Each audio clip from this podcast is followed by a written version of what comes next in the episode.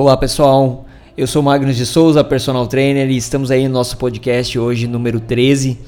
E, e o assunto que a gente escolheu para trabalhar hoje, né, para abordar aqui, é uma dúvida bem corriqueira, assim, com gripe. É melhor malhar ou descansar?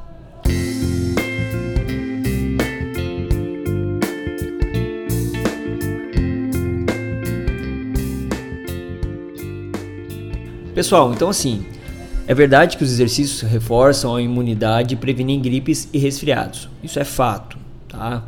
Mas se a doença já pegou você, nem sempre a melhor coisa é ir treinar, é ir para academia. Então vamos ver o que, que defende os especialistas do American College of Sport Medicine, a principal instituição americana de medicina do esporte. O que, que é a, a, a indicação aí, tá legal? Então vamos lá. O que está liberado? Fazer 30 minutos de atividades moderadas em dias alternados, um dia sim, outro não, né? Se os sintomas são a menos, a menos e se resumem a dor de cabeça, nariz escorrendo, tosse. Então, beleza, você tá com aquela dorzinha de cabeça, nariz escorrendo, tosse, dá para fazer 30 minutinhos de atividade aeróbica, né? Moderada ou atividade muscular moderada, mas em dias alternados para que você tenha o tempo de, de recuperação. Voltar à ginástica quando estiver bem. Então tem que se sentir bem para voltar ao treino, tá?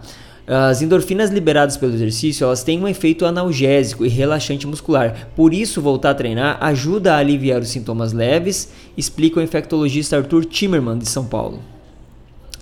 Outra coisa, ficar na cama se a dor se espalhar além da cabeça, ou seja, se tiver febre, infecções nas vias respiratórias que compõem o nariz, a laringe, a faringe, os pulmões, febres e dores do corpo, o negócio é descansar. Mais uma vez, se a dor estiver além da dor de cabeça, tiver febre, infecções das vias respiratórias, descanse. Vai ficar em casa, não vai treinar, beleza?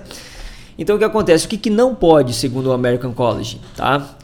Malhar até transpirar, o que, que as pessoas acreditam assim, ó, pô, vou dar uma suada que vai expulsar o vírus, alguma coisa assim. Não vai, tá? Forçar o corpo além do limite pode até agravar sua condição, que está sensível naquele momento, tá ok?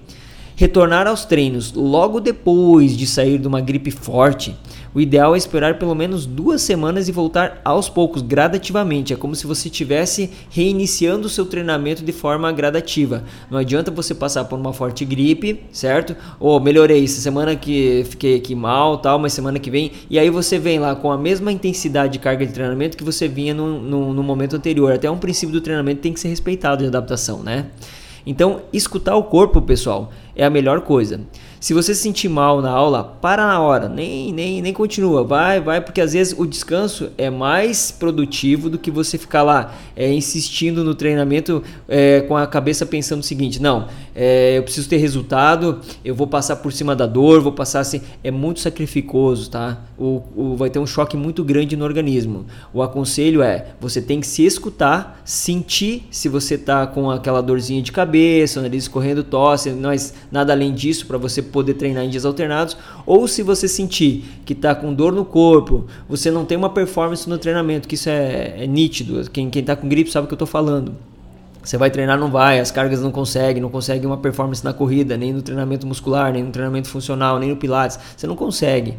Aí você tem que respeitar. Vamos para casa, descansar e, e pronto, tá legal? Então, pessoal, eu espero que, que as informações aí estejam bem claras, né, com relação a quem começar com, com, sintomas de gripe, né, saber se deve treinar ou não, sentindo o seu próprio organismo, tá?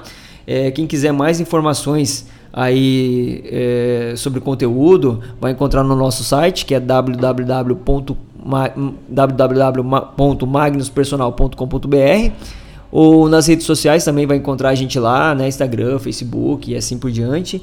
E se você quiser ter acesso aos podcasts antigos que já foram gravados, é, vai estar disponível também no nosso site, tá? Você pode escutar pelas plataformas do iTunes, né, da Apple, ou até mesmo pelo Spotify em qualquer celular aí que você baixe o aplicativo, tá legal? Vou ficando por aqui, galera. Aquele forte abraço, tamo junto aí na próxima.